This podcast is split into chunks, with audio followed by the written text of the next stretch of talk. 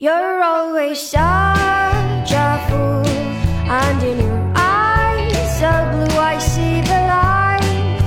I never had. 欢迎来到露天博物馆，我是馆长高健。啊、今天和我在一起的呢，还有我们的另一位主播喵姐， Hello，大家好。还有我们今天的嘉宾敏辉。 Hello，大家好，我是敏辉。敏辉其实我们已经认识有两年多的时间了，在我印象中，敏辉一直是呃怎么说，呃爬在胡同的什么房老檐屋子上房檐上的那 种也一个建筑工人啊、因为嗯敏辉一直是在做古建筑的修复和保护这一块的工作，对所以在我看来，一直是一个很神秘也很有意思的一个职业。但是呢，过去两年中，敏辉其实也呃去互联网公司工作过一段时间，是吧？而且是一家非常性感的公司。是一家性感又有趣的公司。嗯，对，呃，最后呢又回到了这个行业，呃呃，所以今天其实主要是想找敏慧来聊一聊，就是关于北京胡同的保护以及这些古建筑的修复相关的话题。呃，我们现在办公室是在雍和宫大街，嗯、呃，然后我们之前呢是在什刹海，也在那个东四胡同待过，对其实一直是在北京的古城区，呃，然后我们过去也一起做过很多的活动，也基本都是一些古城探索的一些活动，所以其实我们在北京的二环内，也就是古城区待的还挺多的。是的，啊就其实也可以看到我们身边的这些老房子，它其实一直在发生着一些变化对，啊，比如说。呃，南城那一片儿就是那个那烤鸭店叫什么来着？利群、啊、对，利群边上，对吧？那一圈老房子就属于消失的一个状态。然后雍和宫北大街，我们公司边上的这一圈老房子呢，呃，去年那个国庆的时候修葺一新，呃，现在是一个非常漂亮的一个状态。呃，我觉得他们命运还挺不一样的。然后敏辉应该是在这块一直活动在一线的一个人吧，是吗？主要可能是工作在一线吧，算是在一线里面的，就是偏上游吧。只不过是我觉得更加密切的应该是我是我是住在里面，啊，对对对，因为你自己就对住在八大胡啊同对那儿住在八大胡同的敏啊慧，嗯，对，喵姐是差点被喵姐烧掉的一个合同。对对对 对对对，啊嗯嗯，哎，那说到你的工作，你能不能跟我们的听众先来介绍一下，你到底是在做什么样的事情？啊、我们这个身份，其实我觉得以前，包括以前向别人介绍的时候，挺不好说的。就我们其实是学建筑出身的嘛，都是，就我们可以说自己就是定义为一个建筑师，但实际上呢，我们做真正的这个，呃，你说纯粹建筑设计这一块，我们其实做的不是特别多，嗯，就我们做的更多的其实是关于这个古建筑或者一些文物建筑、一些仿古建筑这种，主要是文物建筑这种修缮为主。我们是做这个建筑，就是它的一些既有建筑，就老旧建筑这种改造类的这种设计，然后呃出一些这种设计这种方案，就其实都是基于已有的这种建筑做再做一个改造设计为主，然后偶尔的话会做一些。呃，这种仿古啊，或者一些配套的这种建筑的一些设计，哦，就跟所以你传统的这个还是有职区别业叫什么呢？这个还真不好说。让我想想啊，没有一个明确的一个名词吧，应该古建修复师有这样一个 title 吗？我瞎说的。嗯，你如果说是古建筑修复师的话，其实又不是特别的明确，因为我们是只是参与一些，就是我说了嘛，是上游前期的一些建筑设计，嗯，但实际上就是真正自的己不修去复的修工复作，啊对，因为真正修复的工作其实有专门的这种施工单位或者工人，哦他们来操作的。啊、这样，对我们还是停留在主要是以方案为主，而且我们我们的方案其实更多的时间其实是花在它的整个的历史沿革、或者它历史文化的一个挖掘整理上，就是我们其实做这一块其实是花会花更多的时间，就我们相对于普通的这个传统的就是。呃，现在这种建筑设计来说，就我们的方案的可能有三分之二以以上，嗯，其实是基于呃历史文献，嗯，或者周边一些历史的一些整个它所在的一个地区的一个文化内涵，嗯，就我们是就更多的精力放在它的整个文化内涵的一个挖掘整理上。嗯，嗯，所以呃，我感觉总的来说还是建筑师是吧？啊、对，对吧？因为是出是呃建筑方案的嘛，嗯，呃，只不过是呃比较专精在古建筑的这个领域里面。对，嗯，哎，那你在北京待了这么多时间，我你看我们身边也观察到了，有的胡同在消失，有的胡同在保护，这个是为什么呢？就是呃，就从你的角度来告诉我们，为什么会出现就是感觉就同样都是古建筑，但受到不一样的对待这样的情况吗？就是我们现在看，就我们看到有的很多新闻嘛，就经常看到，哎，哪哪哪的古建筑被破坏了。嗯对，但是我们首先我们要先去定义一下什么是古建筑。嗯，就我想问一下两位，就是说你们理解的古建筑是什么？我觉得有历史的房子都是古建筑。嗯，我觉得它可能会有一个时间的一个对，可能 maybe 在我看来就是嗯民国往前的都叫古建筑。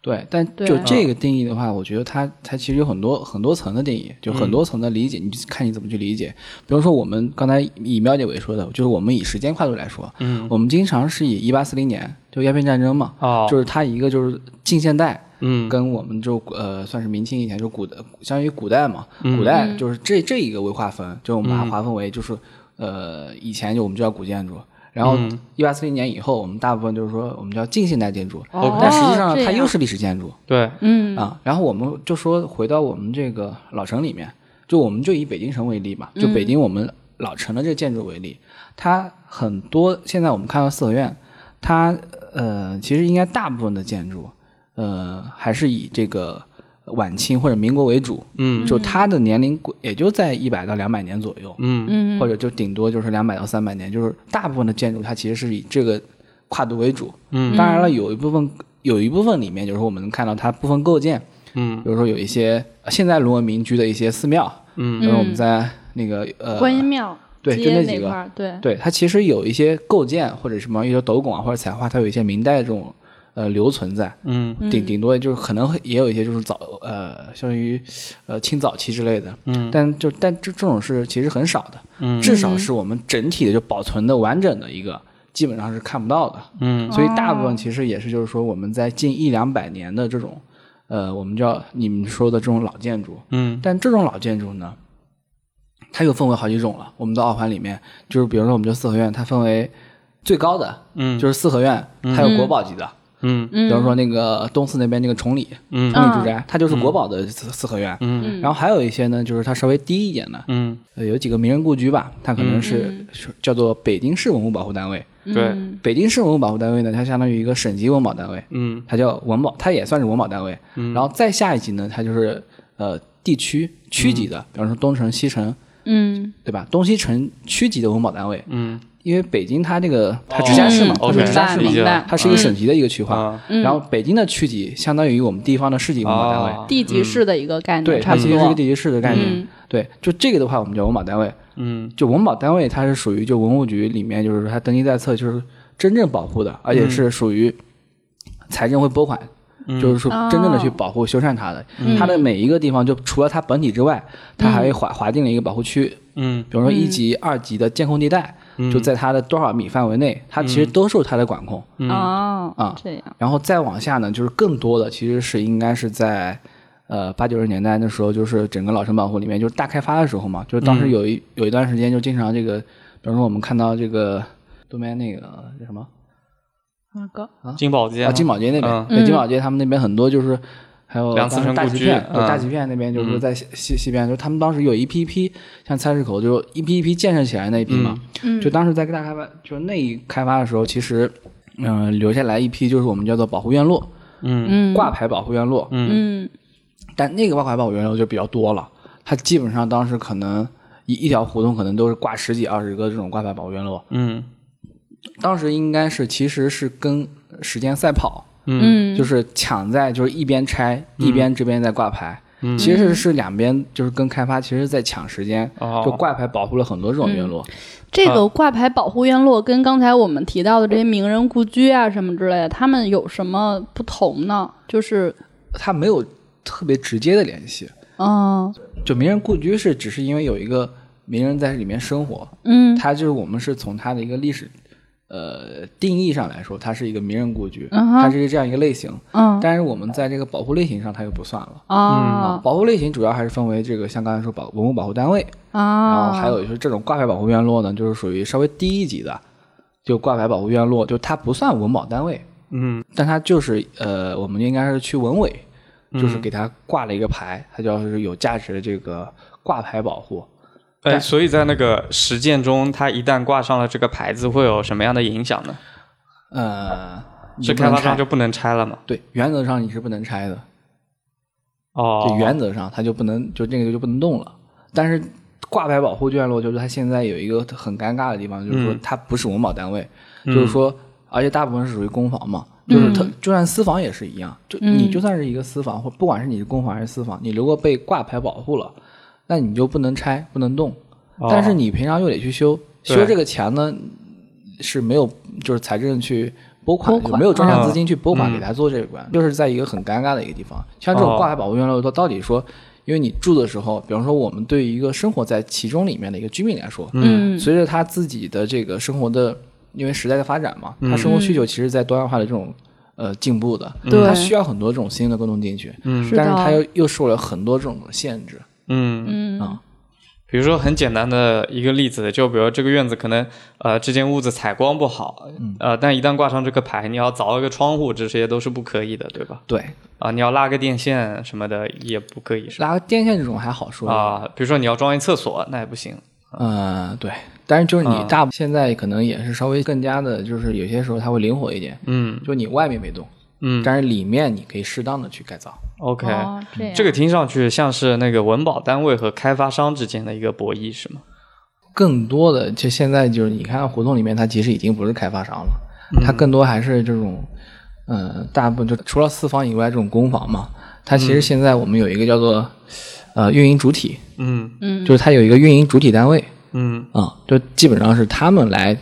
呃，他们相当于一个物业公司一样，对，就一个地区有一个大的一个物业公司、嗯管理整个片区内的公房，我们叫公房这种四合院，嗯就都是他在统统一的去管理。嗯而且公房其实为什么叫公房呢？它其实它的应该说产权嗯其实是归属于这个呃，比方说房管局，或者是这个直属直属单位、直管单位，嗯呃，然后由他们来呃行呃就行使，就是说出租的这种权利。就是我们很多现在居民，他其实是算属于承租方，他其实每年也是会去交房租的。哦，这样对，说到这个，我觉得我可能补充一下那个背景，嗯就是呃，关于北京的这么多老院子的产权问题，刚才敏辉说的公房和私房，嗯就是你想在呃四九年之前，北京的这些院子，那大多数是属于各种呃，比如说皇亲国戚啊之类的，对吧啊？因为本来内城住的就是各种王爷，嗯那虽然那个大清朝已经不在了，但他们的房子还在啊、嗯虽然他们会逐渐卖给一些比如说外地的商人这样的情况，嗯但大部分的呢，都还是在私人的手里，对吧？都是各个家族的手上。嗯，是四几年来着？那个解放军进城，反正中华人民共和国成立之后呢，呃，这些私人的呃财产大部分被收归国有。啊，这些院落也被分配到了各个单位的手中啊，就比如说这个部委，他们占了某个某个王府啊，那个什么什么事业事业局，呃，占了谁的谁的大宅啊，甚至当时也出现过一系列的就各种北京的呃这些贵族把自己的宅院主动上交给国家这样的事件啊、就比如说呃什么醇亲王这些呃就是溥仪的爸爸，嗯这些人他们当时就都是把自己的诶是不是醇亲王我就忘了，醇亲王说不定那时候都已经死了。 反正就这些什么呃恭王呀、淳王这些，他他们的后人全都是把自己的宅院上交给了国家啊、呃因为当时的公有化浪潮也是势不可挡嘛，他们也知道自己这样迟早会变成一个大地主，可能日子也不太好混，所以都把财产交出来了。啊、所以到了现在呢，就是你会发现北京城内的各种院子，其实背后都是各个单位啊、有些可能就是电力局，有些是什么热电厂之类、热力局、自来水厂这些，呃还有什么轻工所之类的都有。就比如说我们现在去三里屯，三里屯对面那个有很多酒吧的地方，啊叫做祭祭奠祭奠大院院，对对对对，就都各种大院，嗯，呃，就这些大院最早是这些单位呃办公的地方，嗯，那后来呢又逐渐修起了宿舍，啊呃，所以就变成了一个一个的小小的生态系统，里面有居住的，然后有办公的。然后后来呢，有些单位呢又合并，有些单位呢又倒闭，呃，所以就留下了很多管理非常杂乱的大杂院儿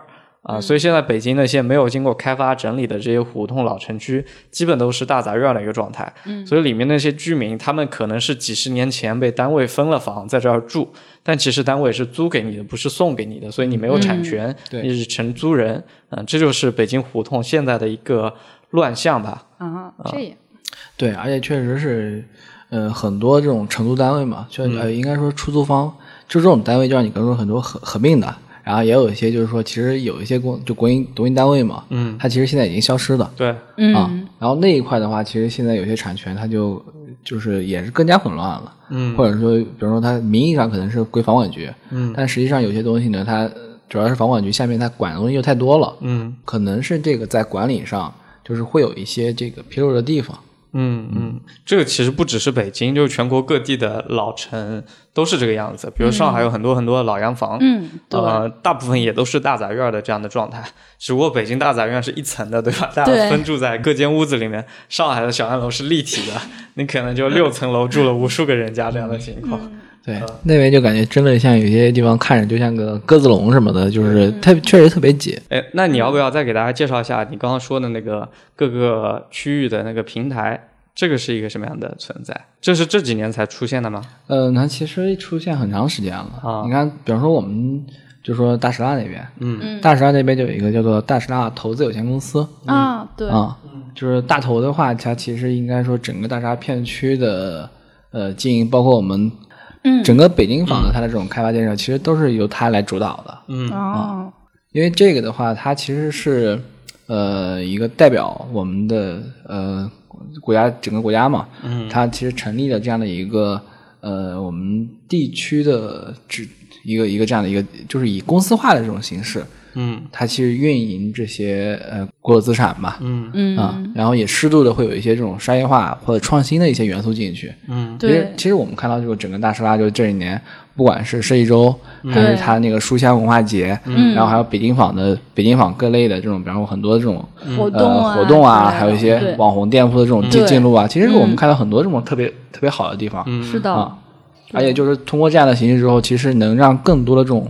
呃民间力量进去，嗯，嗯，我的感受啊是，就原来这些呃，比如说一一片胡同，每个院子都是属于不同的单位，这样其实是非常难以管理的。因为其实呃，地产管理、开发这些也是挺专业的事情。对那些单位，你说原来一个轻工所，原来一个机电局，对吧？它是没有能力来做这些事情的，没有能力来规划、来开发啊、来做腾退这样的力量。呃，所以就感觉国家是，比如说成立了一个平台，那反正你们都是国有的，那你们不如把房子全都交给这一家专业的机构来、来管，嗯所以就出现大石蜡这样的公司，就那一整片的房子都划归他所有，他来统一管理规划，这样子是吗？对，它其实是慢慢的就是把一些零散的这种主体，就是它慢慢的去回收。嗯，比如说它把一些这种分散的这种一些房管局或者下面的一些这种小小公司，嗯，就是一些小公司这种它的一些零散的这种房产资源嘛，嗯，就一比方说一个院子里一间一间，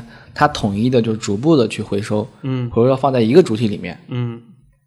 这样的话就其实方便方便管理了。嗯，就以前我们在大厦那边做项目的时候嘛，就居民的反应嘛，他就特别认大头的。大头有些时候比这个其他这种城管啊什么都更好用，就是他他们感觉就是在居民里面，就是很多这种呃琐碎的可能一些烦恼这种小事儿，他们有点像在地的这种居委会一样。他甚至就是他作为一个类似于我们的一个物业，或者是我，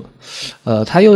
呃他又不只是物业，他其它实是业主和物业的结合对，体嗯啊它是业主跟物业的结合体，然后呢又承担了一些在地居民，比如说，嗯、就是居委会的这种，嗯它又融入到这个居民、嗯对居民的生活里面了。它其实有很多时候，你刚刚说到那个，比如说像大头这样的公司啊，就大石蜡投资公司，对 嗯、呃，他们就比如说把下面一个个小公司、一个个小项目逐渐给收进来嘛，嗯他们这个收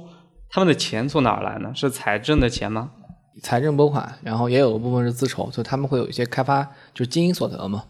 啊，因为他们其实你看，他不光管院子的，就我们看到整个北京，比方说北京房里面，嗯，像那个劝业场，啊，嗯然后那几个呃什么交通银行，嗯就那几个旧址嘛，嗯就是呃应该主要是劝业场那那这这一整块，它像劝业场其实也是国保单位，嗯但是它的其实经营使用权也是归大头的，劝业场的呃修缮、保护、利用，整个的资金其实都是从大头这边出的然后大头是百分之一百国有的企业，对吧？啊，对。那这个很可怕，到后来就整个北京城都变成了一个国有的状态。你不能这么说吧？ 我觉得可能是他是以这个，呃，确实是这个这种老房子，嗯这种嗯可能是，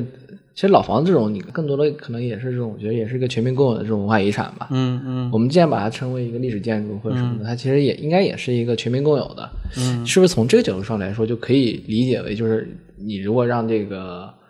算是共共有的一个国企嘛？嗯因为国企毕竟是像他们其实也算是全民所有、全全民所有制的一个这样的一个公司嘛，嗯由它来代理，嗯其实代理来做运作这个事情，其实也是比较合理的呃比较合理的一个了逻辑，因为至少是比一个你一个商业化的，就完全一个商业化的一个私营公司或者一个外企，嗯对吧？嗯一个外外来的一个这种呃资金这种企业，它来介入，其实比这个会更加，我觉得是更加合理一些，嗯嗯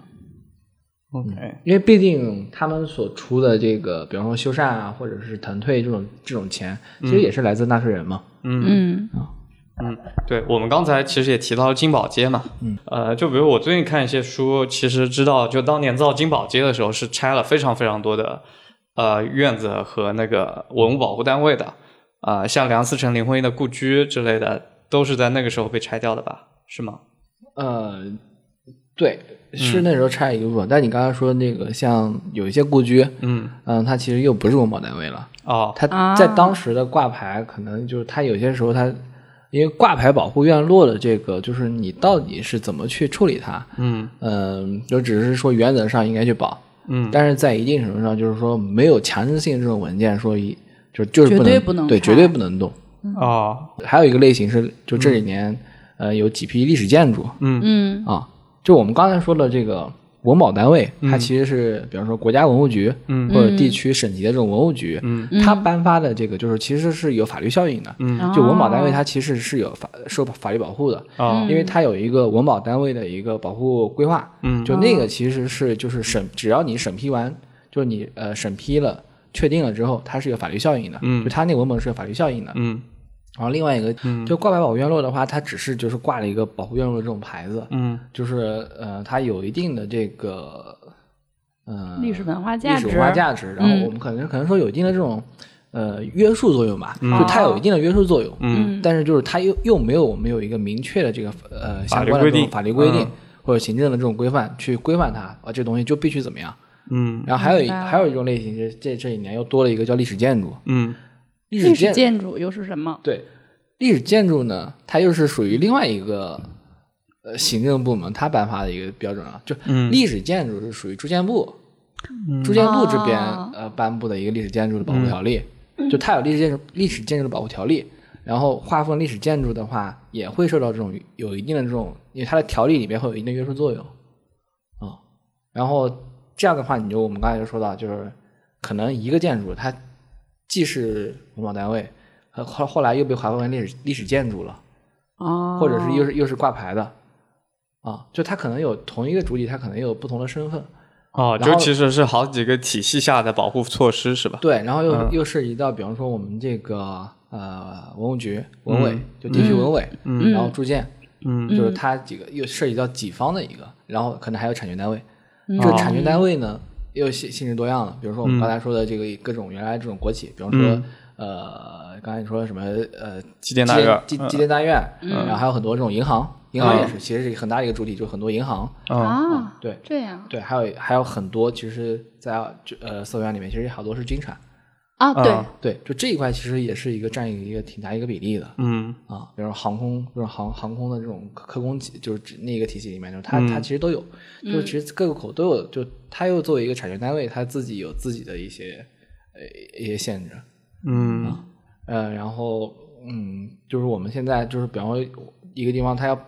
它要去保护的时候，那怎么办呢？对吧？就文物口它要批，文、嗯就文化口，就文委这边属于文化口，文化口有些时候你也要去批。然后更多的其实，比方说我们最终落到这，你只要是你要去动它，比方说你要改造、去修缮或者去里面的去这个装修什么的，嗯，那肯定是离不开就是最重要的这个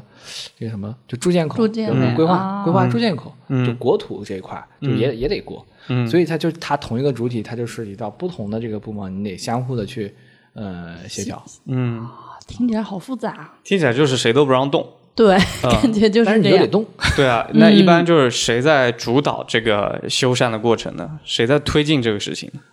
那要推动，那肯定是主体业业主嘛，业主啊肯定是业主啊有这个需要的时候，他会才才会去推动嘛。嗯嗯，嗯像你现在就相当于会服务这些呃平台性的公司，就他们是业主，他们要做项目的时候，会来找你们来做个设计，是这样一个状态，是吧？对啊，包括我们要配合他们跑跑这种整个这种流程嘛。跑这个审批流程，所以你对这些会比较清楚。哎那那我插一个问题啊，我们也可能会剪掉，因为太太细了，可能。嗯，就历史建筑和文保单位它有什么差别呢？对，我也想问，为什？么住建它要搞一个历史建筑出来？听起来它不是做了文保该做的事吗？对呀、不一样吧？就是因为整个住建这边它有民城委、历史文化名城保护委员会，嗯啊，就这个是属于住住建部下面的。啊，就我们现哦在看到的，当然我们的所有的这种古建筑、国保、文保文保嗯单位，它属于文物口的。嗯嗯，但是我们的历史文化名城、嗯历史文化名村、历史文化名镇、嗯嗯历史建筑嗯这一块是全是归住建口管的。 ，OK，就住建口，哦就住建部这边，就住建嗯口，它会也会有一部分的这个保护利用，呃，财政拨款，嗯就专门用于这个呃村落、城、城镇嗯这一块的它的一些保护，比方说我们呃涉及到一些它整个整个村落的一个风貌、环境的环境整治，嗯，这一块它可能更多的是从我们的住建口去去拨，然后我们的文物文物部分呢，就我们更多其实是它文物主体，嗯就文物主体的那个建筑的就比较，其实是其实应该说文物呃文保单位它级别会更高一些，因为这个就是基本上就是它其实先应该说文保单位出现的会早一点嘛，我们大部分其实呃比较多的就已经其实都已经划为文保单位了，嗯，听起来就是两两个口子，然后两笔钱，两笔经费对，啊。嗯哎，听起来就这个保护措施还挺完善，就像一个呃，双比如双缝的保险杠一样。对那呃，我们能不能来分析一下，就为什么比如说去年就出现了呃，就在这样层层保护的情况下，依然出现了一些历史名城或者古建筑被毁的情况？比如去年有点名批评的，不是有几个城市嘛？我记得有山西大同，嗯啊、还有个山东还不知道哪儿聊城，都是北方的几个名城。呃，看他们的照片也觉得非常的痛心啊、呃像大同就应该是被批评的特别厉害的一个地方，就为什么都二零一九年了还会发生这样的事情呢？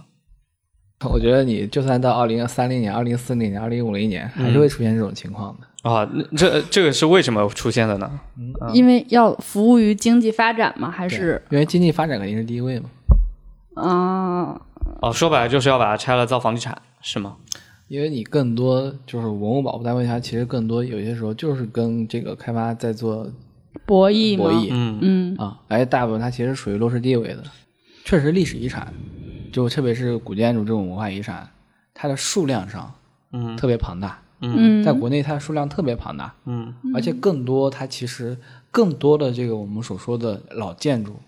就呃你就是在大众理解中老建筑、古建筑，它其实是并没有在这个保保护范围内的。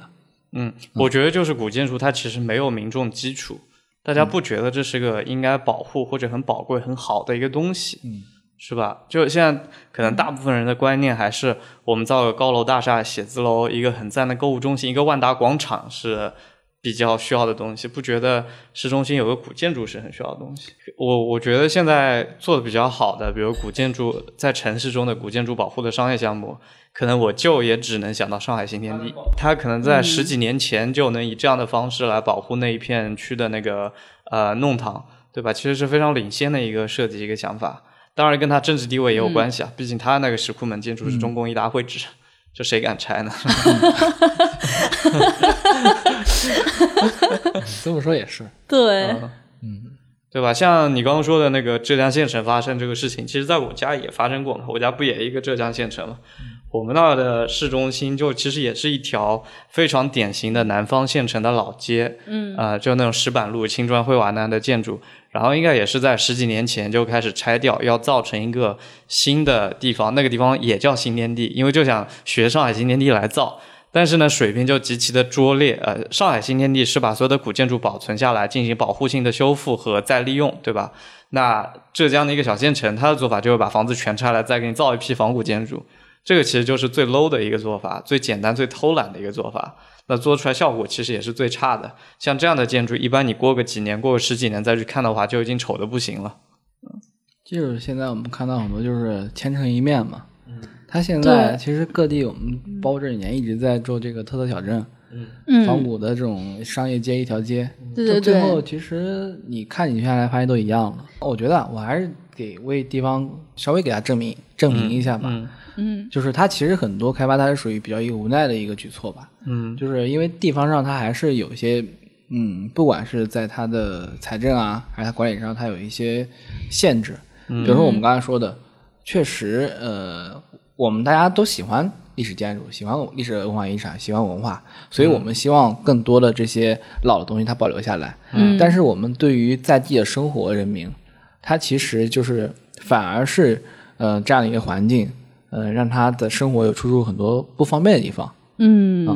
因为当你如果真的是生活在一个呃老街里面，嗯包括北京的胡同里面，嗯，它其实受到了很多这种限制，生活方方生活方方面面的，嗯比如说你的这个卫生间，对吧？你得上公厕。当然这，虽然这两年公厕有改改善，嗯但实际上还是有很多不便的地方。然后垃圾、嗯垃圾的垃圾的处理，然后交通，嗯呃，比方说现在每家每户这种停车的问题，嗯它这种资源，它其实受到很多这种呃限制跟挤占。像北京在这一块已经是全国里面做的比较好的了，嗯因为它很北京有更多的就是它属于中央区，它很多这种财政上的这种支持嘛，嗯对吧？它有比较充足的这种资金，嗯但到地方上来说，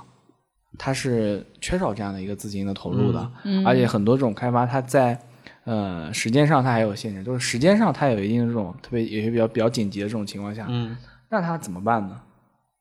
就是他没有那么多的这种时间跟精力，允嗯许他去、呃特别细致的去做这样一件事情。嗯但是地区的这个居民的这种是民生的这种呃改善，改善，嗯然后这种经济的这种发展的压力，他又摆在那边。嗯，他最快的这种措施就是拆了重建，就是拆了重建。嗯这个和那个建国初期的北京其实一模一样的，嗯、呃，就是当时的确北京城呃那个的建设也有两种方案嘛，一种就是原地拆了重建，另一种是在郊外新建一个城市，古嗯城整体保护。嗯那古城整体保护就第二种方案，的确是太费钱了，当时就是没钱，对吧？所以当时也是不得已拆了城内的挺多建筑，这个我们也承认。嗯呃那现在的确你说的也对，就地方呢，他们也是像当年北京一样遇到了一样的问题，就是没钱。大家嗯也都希望能把古城修缮一新，摆在那儿，让大家当博物馆也好，当游乐地嗯方、休息地方也好。除此之外，几公里之外，我们来造一个新城，让大家都能住上电梯小洋楼。嗯啊，但确实没这个钱。那你觉得这个事情要怎么破局呢？有什么办法吗？难道我们就只能看着，就比如说地方的这些古城一个一个的被拆掉吗？有嗯没有办法在开发和保护之间找到一个平衡呢？我觉得他是在发展。嗯你们还是以北京为例嘛，嗯对吧？从最早的这个建国初期，它因为这个工业发展、城市的建设的发展，然后它开始，比如说我们把城墙给拆了，嗯确实很多，它其实是在当时的这个呃经济条件下，当时的这个社会条件下，嗯它有些时候是不得迫不得已的做出做出了一些牺牲，嗯，就我们做出了一些牺牲，嗯，但是也在这个过程中尽可能的去保护了，比如说我们的正阳门，嗯德胜门的建楼，对吧？对就其实而且比方说很啊很多这种四合院，嗯它已经在尽可能的去保护了，比方说我们的那个，还有我们那个团城，对吧？对北海那个团城，是的嗯它其实就在这很多这种博弈的过程中，就是我们尽可能的把它保，还是保护住了。嗯但当然了，很多遗憾的东西已经发生了嘛。嗯，但确实是在那个有些时时时段内，我觉得它是一个很无奈的一个举措。嗯然后地方上也是一样的，地方上就是可能它的这个，我觉得是有一个时间差，嗯啊，有一个时间差的问题，所以它在我们的可能是前几年也经常发生这样的事情，嗯但是这种事情其实已经我们能看到它越来越少，嗯而且地方上的这个行政法规，它其实是已经在更加的这种完更加的善完善，嗯因为原来确实在整个的文物的立法上，它有很多这种不完善，嗯或者是很多这个空欠白地空带嗯空白的一些地带，特别是对于这个开发的这个约束，它其实有很多这种呃空白的地地方。嗯。嗯所以听下来，那有有什么是我们每个人都可以参与进来，让这个事情加速发生的一个过程吗？我能想到当然是，首先我觉得现在国潮复兴是一个很好的点。呃，过去这些被大家忽视的东西，逐渐会符合大家的审美取向和一些消费的一些取向。呃，就比如说我们现在再来规划一个新的购物广场或一个商业综合体的时候，可能就会优先考虑有中国元素的这些方案，对吧？有整体保护的这些方案，而不是单纯复制一个玻璃大楼，对吧？这种这种方式已经显然是很过时了。呃，包括在江浙一些小镇，比如说呃，最近可能是在桐乡啊、这个地方啊、呃就非常流行对古城做一些保护性的开发。嗯，因为大家会发现有很多穿着汉服的人呀、年轻人啊，或愿愿意去这些地方消费、旅行、拍照之类的。嗯啊、所以我觉得，呃，首先，呃，大家积极的来参与国潮的复兴，高举树立民族文化自信的大旗，我觉得对这个事情应该是很有利的。对，包括我就是我觉得在这方面，我觉得是我们其实还能就是还是比较开心的，能看到这种一个国潮复兴这种转变了。嗯，呃，我不知道就你们的父母对于这个历史文化，就他们的认知是怎么样的？我觉得这个还是有一定的，就不知道代沟还是什么的。像我爸妈就像我爸这边，他们这个年龄段，他们以前就觉得这种老房子，因为他原来他们就住在这种老房子里面，嗯他对这种东西他觉得司空见惯，嗯就是他天天看到这个，包括他们以前生活的这个村子，就是那种。也，我们可以说现在这种看，我们现在觉得这种就有传统格局的这种，呃，古村就落对吗？有比较有比较完完整整的的这个历史风貌的这种村落，他们以前就是生活在里面的，嗯所以他们觉得那个没有什么。对啊，对他们来说，就这样一个村子里，谁家首先造起了一个两层的水泥小洋楼，对才是一件有面子对事这对是情。嗯他觉得那个才是一个时代的一个进步，他自己生活条件的一个改善。嗯，但是我们觉得看到现呃更现现在的更多人，包括我爸他们现在，嗯，也是慢慢的去认可一些呃历史的这种东西。他其嗯实我觉得是不光是我们呃年轻人吧，嗯年轻一代，包括零零后，嗯，更呃会呃喜欢这种呃传统文化。嗯，其实我觉得很多就随着这个呃时间的发展嘛，包括我们父辈就很多人，他慢慢的也从他的一些思想在转变。就我记得去年过年在家的时候，突然某一天发现，哎，我爸经常在看那个，我爸突然某一天在看《国宝奇旅》啊然后又某一天他在看那个央视那个科教频道的这个关于。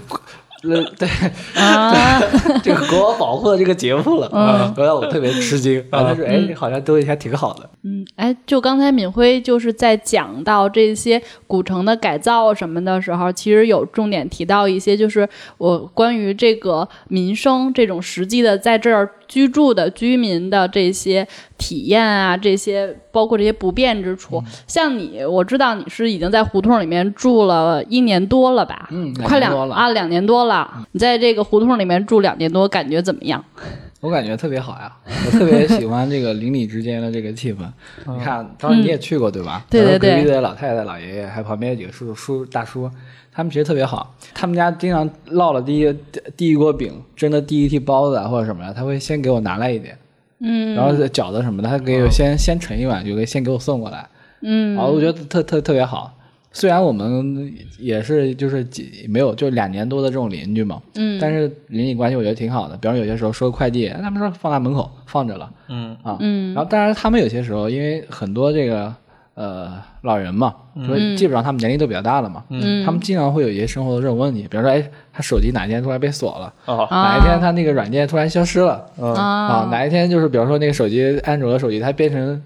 操作误操作变成那个省电模式了，然后找不到各种东西了，哦，他就会找你。哦然后我还经常帮帮他们代购，哦，啊，这样帮他们网购一些东西，对，帮网购一嗯些东西。我觉得就是这种，就是一个呃融入的一个新老一个这种融入的一个过程。嗯北京其实现在特别好的，它现在在推一个叫共生院的一个，嗯，对，感这觉个我好像听上小毛也说过，是吗？对，其实这个是一个特别好的。嗯包括很多我们刚才说，呃，刚才说到这个运营主体嘛，他把很多院腾退之后，嗯他其实会考虑，嗯，找一些呃周边一些地区的这种新的这种居民，比方说一些公司里面的这种员工，嗯嗯、做一个，比方说他们的一个单身宿舍或者集体公集体的一个公寓，嗯会把一些新的年轻人的这种。呃，让他们融入进来，呃尽可能的，或者是保持它这个原来历史格局风貌，或者我们有些时候叫呃恢复性的修建，嗯就通过一些恢复性的这种修建，把这个历史风貌进行一定程度的这种呃恢复出来之后，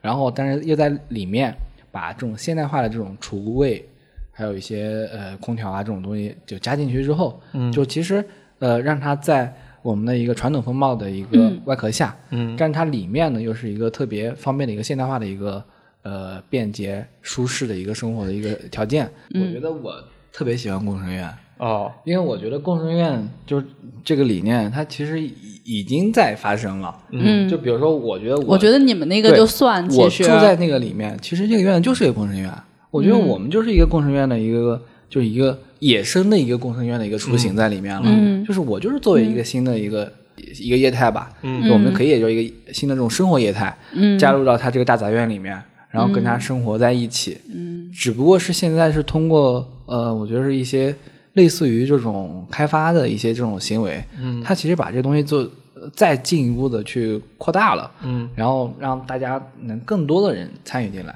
嗯。嗯前段时间我在网上看到过一篇文章，说国外的一家养老院嗯，拿出了这些房间，免费或者以很低的租金租给这些年年轻轻人来人住。对，你也有看到过这我篇，有看到是吧过，？对，呃，我觉得这个概念跟共生院其实很像。是的，呃，我没有去关注它的后续啊，不知道嗯住进去这些人后来是什么样的反馈，不知道会不会像你一样有这样正面的反馈。呃我倒想问，比如说对于这样的一个选项，共生院也好，住进养老院也好，如果这个选择放在你你的面前，喵姐，你会选择住进去吗？共生院的话，我觉得会是我的一个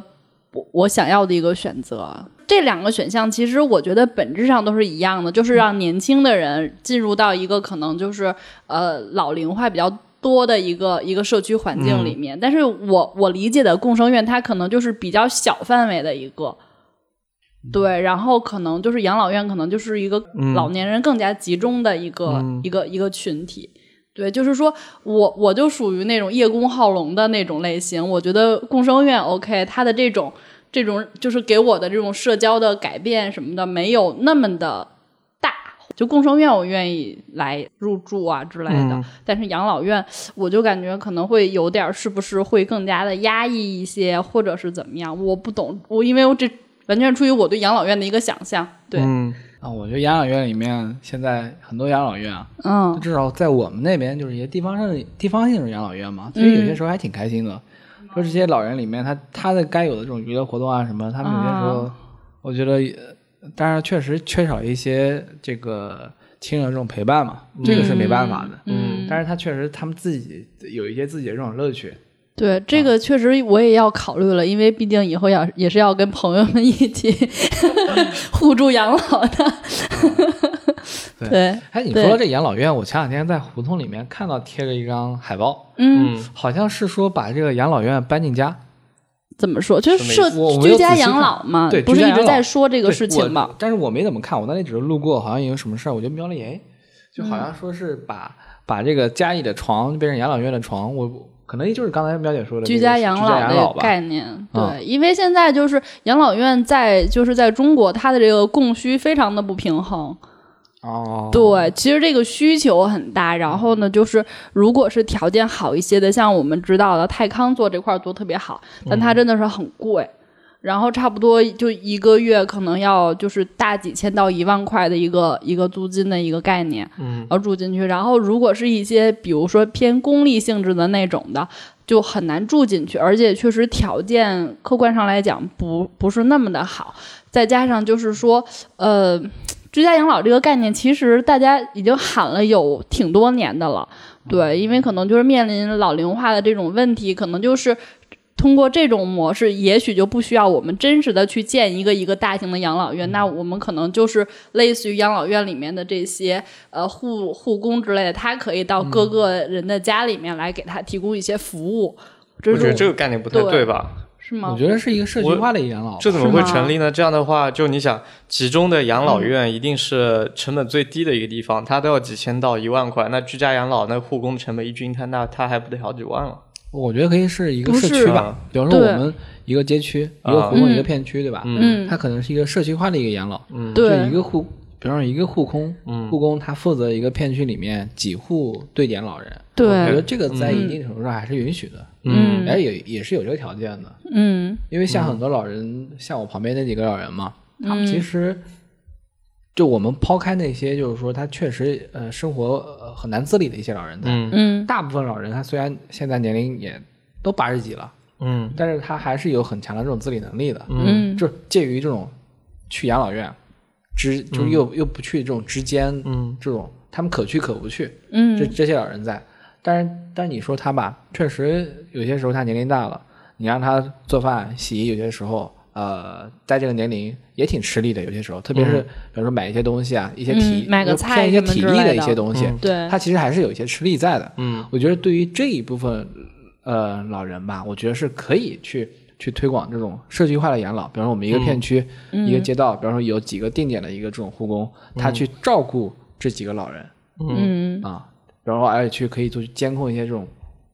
有一养老些院特别好的有有一对些预警、对报有一些警预的警的这装种机置制，，它会比对嗯较好。因为你看，养老院不是定定定期的会给这种老人做体检啊，对然后去监测他整个的这种身体啊，或者这种情绪的这种状况，对我觉得挺好的。对，或者是万一摔倒了，能马上被发现这种，对对对，因为这种这种大部分这种的，我觉得社区里面很多这种老人嘛，他其实就基本的自理能力他是没问题的，嗯，但是他确实缺少了一些，比如必要的这种，比如说我们的健康这种监测，嗯还有情绪的一些，我觉得还有一些情绪的这种监测，或者是嗯去疏导、引导，或者是跟他有一些这种沟通，嗯啊、他们只能说自己在那边排解，然后还有好多呃，特别是年龄比较大的一些这种失独老人嘛，对嗯，吧？失独或者是他一些呃失去另外一半一半的，就单身的一一些老人在里面，就是未来的我，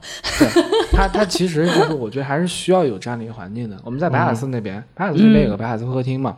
会客厅里面就有个老爷爷，他是前两年嗯、呃老伴去世的，嗯，去世之后感觉确实感觉到他整个的状态况，就状态确实就是。嗯、那就是有点闷闷不乐。就他本身也是一个比较内向的一个老人，嗯但是他经常现在就是他找到了另外一个这种能投入的一件事情，他就是每呃每周来这个会客厅里面，嗯会客厅里面就是跟很多这个呃人一起来聊聊天，然后他们自己做了一个白雅寺，就是呃一个他们自己的一个木工坊啊啊，这因为样，他原来是一个老木匠嘛，哎，他就自己开始在那边每天在在那个木工坊里面。呃，做一些衣架啊，嗯然那后还挺做一有些意这种思嗯呃小柜子啊、小凳子呀、然后帮一些呃居民修补一些这种家具啊，嗯就是他找到了一种自己的一个呃生活的一种乐趣，然后在会客厅里面也经常大家一起吃饭，嗯然啊后一起做饭，一起吃饭。然后他每次就经常是自己在家里炖了一个什么铁锅炖牛肉啊，什么、哇塞什么那个什么什么蘑菇炖炖啊小鸡炖对蘑小鸡菇炖蘑菇、嗯对吧？带着锅就过来了，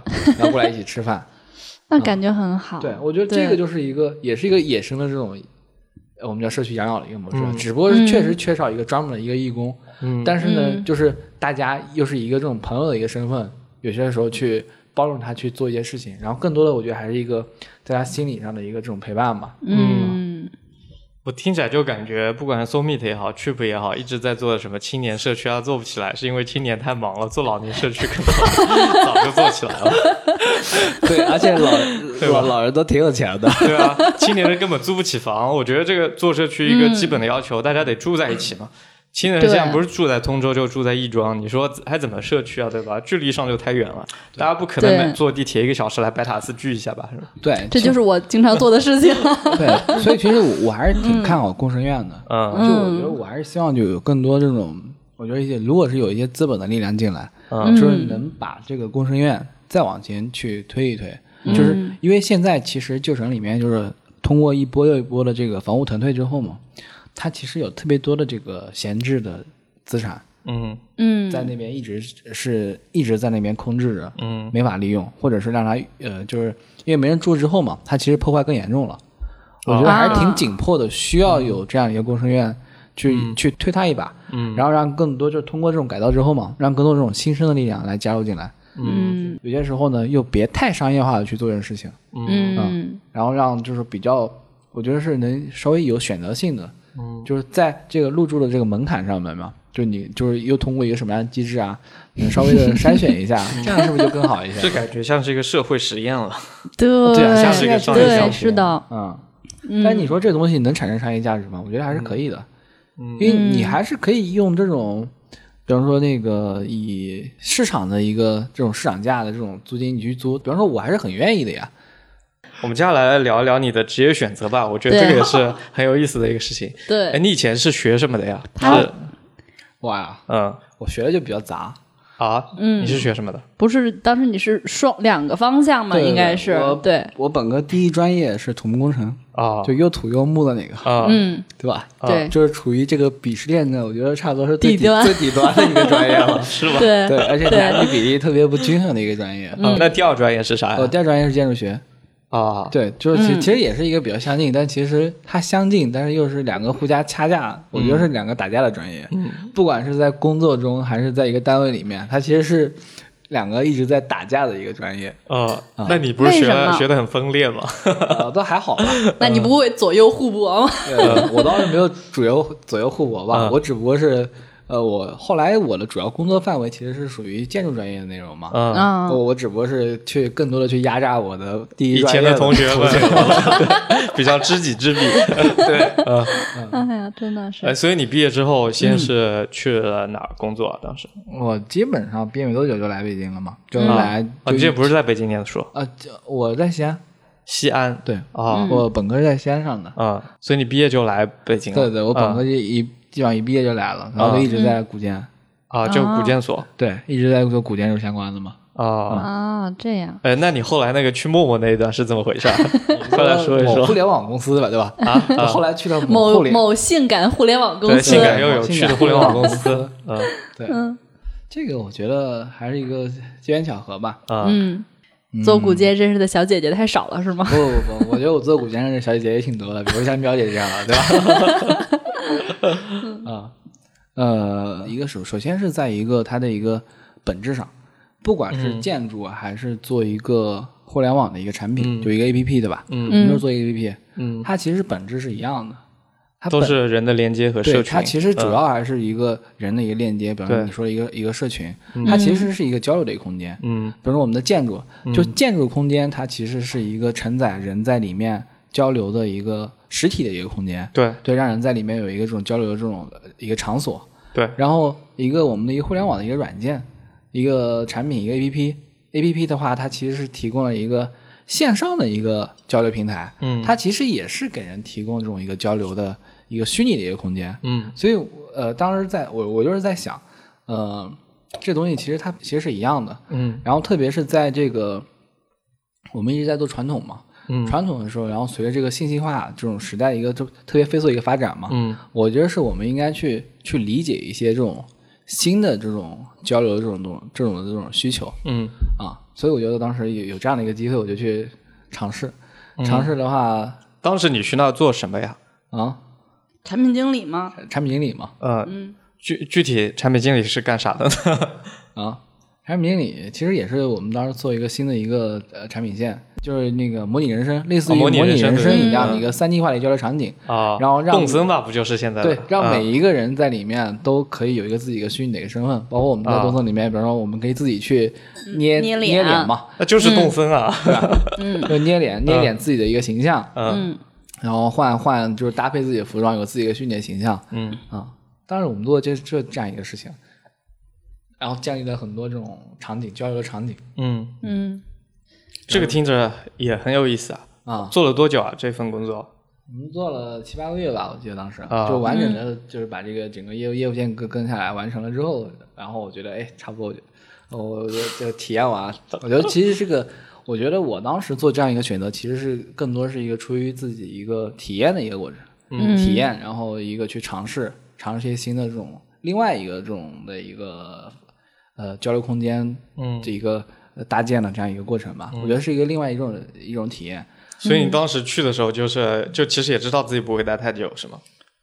呃，我一开始可能是规划的自己是在一年到两年嘛，两年左右的时间，嗯我去呃去做一些这种新的尝试。嗯然后，但是当我去呃用差不多半年的时间把它完成之后，哎，我觉得就是呃半年做完了两年的事儿，啊，对我觉得半年基本上做完做了，真的是感觉是把很多时间挤在就就感觉是一直在，可能也是一些这种呃周边一些原因吧，嗯能能让我在半年时间里面做做完了我原来计划两年的这种事情嗯所以后来又回到了古建所。啊，对啊，就我觉得吧，当时选择呃包括就去互联网公司一样，当时应该是有几个互联网公司这种机会，嗯但是我觉得这个是，就他感觉表面上这个东西是一个完全一个不同的一个职场就职业场景，嗯但实际上我觉得还是跟原来的这个嗯，原来这个工作吧有一些联系，嗯因为当时我们做了一个，其实是在一个呃虚拟的一个世界里面，嗯就在一个虚拟世界里面把这个呃场景搭建出来。嗯我觉得这是作为一个建筑师，你在一个呃虚拟的一个世界里面另外的一个表现。嗯所以当时我就选择了这样的一个机会。嗯包括我觉得当时在里面这种工作嘛，就是你其实，呃，我觉得是在另外一个建筑师的一个身份，我在里面就是按照我们呃所需要的一个交流空间的一个需求，然后去搭建不同的这种场景，嗯然后满足不同的这种交流空间的这种需要。嗯，啊我觉得这个其实挺有意思的。嗯其实呃做的工作还是非常非常相似的，就通过空间来设计大家的生活。我觉得，然后包括这个从这个工作方式来说嘛，嗯我们传统的一个建筑师，他其实主要是做方案、画设计图，嗯对吧？画设计图，然后画施工图，嗯呃，然后施工图，然后再交给一个，就我们的方案，就是根据业主的需求嗯把这个方案做出来，然后画完图、方案图、施工图，然后再交付到这个施工单位，嗯由施工单位然后去把这个东西实际的去建，就工人实际建造出来之后，嗯然后再一起去交给业主来使用。嗯那我觉得我们做一个互联网产品是一样的呀，对，就我们根据用户的这种需求，对吧？我们去发掘这个需求，然后我们去制定这样的一个初步的一个方案，然后我再把产品原型去细化，细化之后交给程序员，程序员还有那个他就是那土木。对程序员还有那个模型，对吧？模型、模型、特效这这些就不同的这种工种嘛，他去把这个实际的东西，比方说我们的模型把它搭建出来，然后程序员把整个的逻辑实现了，然后最后呈现出来一个完整的一个虚拟的一个游戏化的一个场景，嗯然后最后交付给用户使用。嗯哦，我觉得这个其实它东西是，你看它整个流程其实是一样的。嗯挺奇妙的，对，我觉得这个东西虽然你感觉是在完全一个跨行业、跨领域，从最古老的一个我们说古建筑一个一个这样的一个过呃职业吧，嗯到一个特别新兴的一个互联网的这样一个呃，我们就 A P P 就是手机嗯移移动互联网，就移动 A P P 的这种产品的这种形态，嗯它其实本质上我觉得也对我来说，我去其实是一样的。嗯嗯。这样哎，那现现在又回到了就实体建筑的领域，回到了古建所。你觉得就接下来几十年时间，你会继续来造这样的房子呢，还是未来你有一天也会回到虚拟的世界去建造自己的房子和社区？啊嗯，我觉得这个不一定，但是嗯从我的一个职业规划来说，从最初吧，嗯一直到现在，我觉得是没有变的，就是我肯定会选择去做呃传统建筑跟文化遗产这一块的一个整体的一个东西。嗯我觉得这个应该是不去不会去呃改变的。嗯，当时的那个互联网的这样的一个成成呃一个工作嘛，嗯是一个全身心的一个投入嘛，嗯然后其实在，在之前差不多两年的时间，在兼职去做一些互呃产品，对这种开发这种产品嘛，嗯，所对，以其实有之前还听你说过，对，嗯其实其实当时也是就是在做不同的尝试嘛。嗯，我们呃希望把这种新兴的这种产品形态，嗯，融入到我们的这个传统的这个行业里面吧。嗯把这个传统的这个我们整个的古建筑跟这种文物嘛，它去更好的去用一些。呃，轻松的这种活泼的，嗯，或者一些稍微新颖的一些方式去把它给表现出来，嗯，然后让更多人可以去接受它嘛，嗯嗯我觉得就关于那个呃传统建筑、古建筑就。呃，为什么存在？为什么喜欢这些东西？就其实好多人，包括年轻人，都是无法理解的。就曾经就有一个头条的程序员朋友，他就问过我，他说：“为什么要保护古建筑呢？不应该就建筑嘛，用过了就可以被拆掉了呀？”就我想听听啊、呃对于这样的问题，你的答案会是什么样子呢？就我们为什么要保护这些古建筑呢？它只不过是工具嘛。妙姐你怎么看呢？啊，我我刚刚就还在想这个问题，对，还嗯真把我给问住因了，为真的有很多人会疑惑，对嗯不就是老房子吗？为什么要保留下来呢？它没有实际的作用。我觉得会不会是它背后所代表的这种所谓的这种文化，然后我们这种怎么说呢，就文化认同或者是之类的一些感觉。我那它在我博物馆里就可以了。我觉得这个嗯我们可以做个类比吧。嗯我们为什么不拆掉故宫呢？嗯为什么不拆掉天安门呢？嗯那其实故宫、天安门，呃，还有我们的这种这种呃普通的这种四合院，没有、嗯没有更多历史价值的四合院，它只是一个老房子，我们就说一个老房子，嗯，它其实是一样的呀，对啊嗯它都是一个我们的一个物质的一个载体，嗯嗯，就是一个曾曾经被使用过的空间，嗯只不过是被不同的人使用的一个空间，嗯它都同样的承载了这种记忆的这种形态。嗯嗯那为什么就是我们一定要保护这个所谓的这些人类的这种文化遗产，包括我们的历史？就我我们为什么要嗯学历史呀、就不光是我们停留在这个呃，比如我们这个老建筑来说，其实很多嗯人也在质疑，我们要为什么要学历史，学这个语语文，学这个文化，然后什么非遗的这种保护，嗯我们就光学呃，对我们比较有用的，比如说我们的呃技术类、科技类，嗯对吧？就我们光学这个东西，然后社会就不会发展了吗？嗯，可以发展，就它也是可以去发展的。但是这种发展，你觉得是，呃，它会朝着哪一个？就是你知道它能嗯朝着哪一个呃方向发展？然后每一个人就是我们的一个呃，每个人这种我们不说理想，就每个人的这种价值观，然后它会朝着哪一个呃一个方向，一个什么样的一个形态去发展？就我们不知道。而这个东西，你你觉得这个东西，你如果是呃，我们往下细想，就是在我们脱离开所有一切的这个原来的这种基础，嗯朝着就是所有的就是按照技术的这种发展，就不不停的去发展技术，那你觉得这个到时候会发展一个，比如我们的人工智能，就我们经常看到一些科幻片里面、嗯看到一些，比如说呃这个黑这个什么病毒啊，嗯或者这种人工智能它统治了全人类，然后人类灭亡了，是不是看到很多这种焦虑的这种行为的这种存在？嗯我觉得这个其实是不是就可以，我们回到我们这个问题，嗯我我们为什么要去保护古建筑？为什么要去学历史？因为学历史，我们有句话叫什么呢？一是以史读为史，鉴读以史史为使人明智，嗯吧嗯以史为鉴，嗯对吧？就是呃，我们经常会问我我是谁，嗯我嗯从哪里来，我要到哪里去？对我觉得不管是历史还是我们这种老建筑，它其实就是让你知道你是谁，你从哪里来，嗯你的整个、你的个人、你的家族、你的民族，你整个的一个国家，你整个的一个是所处的一个生活环境，嗯它是怎么过来的？我们整个人类它曾经有一个什么样的一个历程？嗯我们整个的地球的空间它是怎么演变过来的？嗯它其实就告诉你了，我觉得是告诉了你从哪里来，嗯然后让你从这个从哪里来的整个的历史的一个变迁过程中，让你去理解，或者是让你知道，哎，你要干什么，嗯就我影响，就是你去，就其实是影响你的一个，我觉得是一个价值观，嗯然后或者是你的自己的一个行为的一个思考的一种模式，嗯你要去干什么，嗯嗯对吧？就你要做了很多这种选择，你基于什么东，就你基于什么样一个基础，一个什么样的一个理由，你去判断，让你去判断做出选择。我觉得历史或者是你所有这个古建筑，它呃带来的这种，嗯，它这种历史的这种承载，它能告诉你，嗯，嗯我觉得是个非常好的回答。对对对，其实你中间说说到一半儿，你讲到历史的时候，我就想说啊，他其实就解决了我我是谁的这个问题， 然后我就一直在等，就被你说了。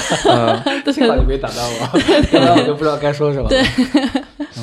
而且我觉得就是古建筑吧，它其实承载的也有两部分的东西，一部分是它的工艺美学的价值，嗯，呃，就比如说我们是如何造房子的，如何做装饰的，嗯，呃，各种美学上我们曾经有的呃怎么样的思考，怎么样的成就，嗯，另一方面是它承载的那个时候人的生活方式，对嗯吧？对一因为种其实建筑它只是一个空间，它反映的其实是人是在里面如何居住的，如何互动的，就其实代表着我们过去的集生体活记交忆嗯互的嘛行为，对，所以它是分为两部分价值，一部分是工艺美嗯术，一部分是实体的，另一部分是呃所谓的抽象的，嗯。反正今天敏慧是第一次到我们电台来进行分享，然后之后呃，其实我们也经常做一些关于古建筑的选题嘛，嗯啊、然后呃也期待以后可以经常来做客， 我们分享更多的故事给大家。好呀，我还是特特别喜欢这边的。呃，我们今天其实录了整整一个小时三十二分钟，但我们因为讲了特别多需要删减的内容，所 以大大家可以关注一下，最后发布出来的是多少时间，就可以嗯感受到我们剪辑掉了多少的内容。 对对，这些对剪辑掉的内容，如果大家感兴趣想听到的话，我们也努力在近期准备一些线下的活动、线下分享会啊、呃大家可以嗯当面来参与，对当面来交流。对我嗯觉得更多是的的话题其实应该是大家坐在一起，我们就就把碰撞我们就瞎聊出来的嘛那种嗯对我觉对得是，对我觉得就是瞎聊嗯啊，就是抛开我们的，对吧？我们把手机屏蔽了，我们就瞎聊。我觉得这样其实是更好的。对对，是的。嗯哎是，那的，顺便说一下吧，就是啊、回头把米会拉进我们听众群，呃，也欢迎我们的听众加入我们的社群。然后你在微信上搜索我们社群小助手的微信号 Tripper，呃，T R E E P E R，我会把它写也写在简介的部分。然后记得备注听众群，然后我就会把你拉进这个群。然后回头有什么线下活动呀，啊、有什么新的播客内容呀，我们都会在群里讨论和分享。嗯，好呀，好呀，那今天的节目对就到这里吧。好，啊，我们下期节目再见，拜拜拜，好再见我们有机会再见线线下再见。线下面基 好。呀，好呀，对，八大胡同上次就本来还想再聊一聊，嗯，嗯，八大胡同，如果大家有兴趣，可以随时过来。好呀，好，我们下次再对聊一嗯期关于八大胡同的事情吧。好呀，好，拜拜。拜拜。 I knew